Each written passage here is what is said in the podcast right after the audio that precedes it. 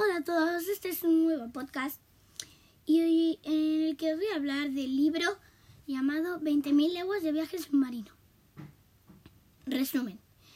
Entre 1866 y 1867, algo extraño estaba destrozando los barcos que navegaban tranquilamente por los mares del mundo. Nadie sabía lo que los hundía. Entonces, un día la fragata Abraham Lincoln iba a capturar el monstruo que estaba hundiendo los barcos e invitaron al profesor Anorax y a su compañero Conseil. Después de varios días, de repente chocaron contra algo y se hizo que el profesor cayera del barco, y Conseil con él. Un submarino los recogió, pero al verlos se sorprendieron porque era el primer submarino del mundo y se llamaba el Nautilus. Dentro de, junto con el capitán Nemo vivieron todas estas aventuras.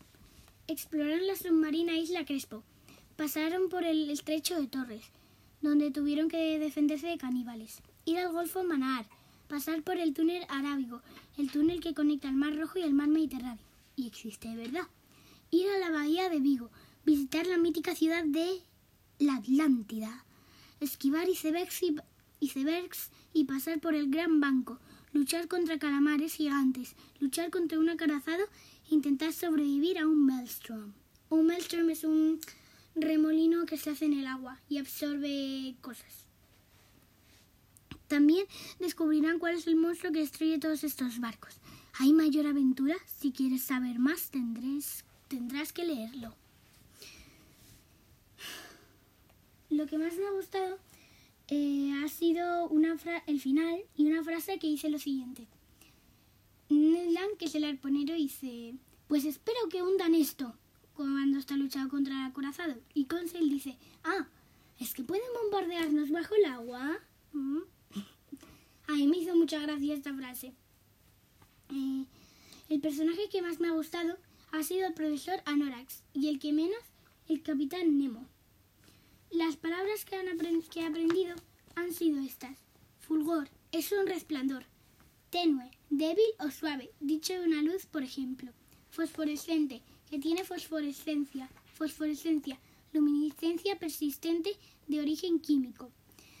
Vertiente, declive o sitio donde corre o puede correr el agua. Declive, pendiente, cuesta o inclinación del terreno o de la superficie de otra cosa. Sina, cavidad grande y muy profunda en la tierra. Acrópolis, recinto fortificado situado en la parte más de las más altas de las antiguas ciudades griegas donde se emplazaban templos y edificios públicos. Vestigio, ruina, señal o resto que queda de algo material o inmaterial. Dique, muro o construcción para contener las aguas. Alemán, movimiento o actitud del cuerpo con que se manifiesta disposición, intención o habitante del continente mítico de Atlántida. el número de páginas. Tiene 285 páginas y más o menos 16 dibujos. El autor es Julio Verne. La editorial RBA Libros S.A. ¿Cómo se lee rápido y fácil? Eh, para los niños menores de 8 años eh, no, lo, no lo leerán muy rápido y tampoco muy fácilmente porque hay palabras difíciles. Pero a los niños de 9 para arriba eh, y hasta para adultos lo pueden leer y es muy divertido.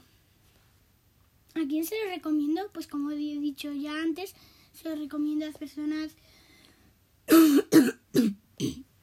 a las personas mayores de 9 años o si un adulto se lo quiere leer a su hijo aunque tenga 7, puede perfectamente.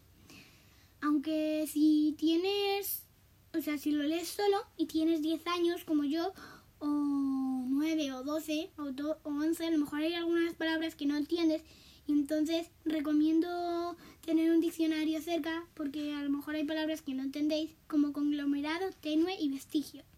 O sea, las que yo no he entendido y he apuntado antes. A quien les gusten las peleas, además, no hay muchas, solo cuando luchan contra eh, el acorazado y 12 calamares gigantes. Espero que, os, que esto os anime a leerlo y que os guste mucho. Adiós y hasta el próximo podcast.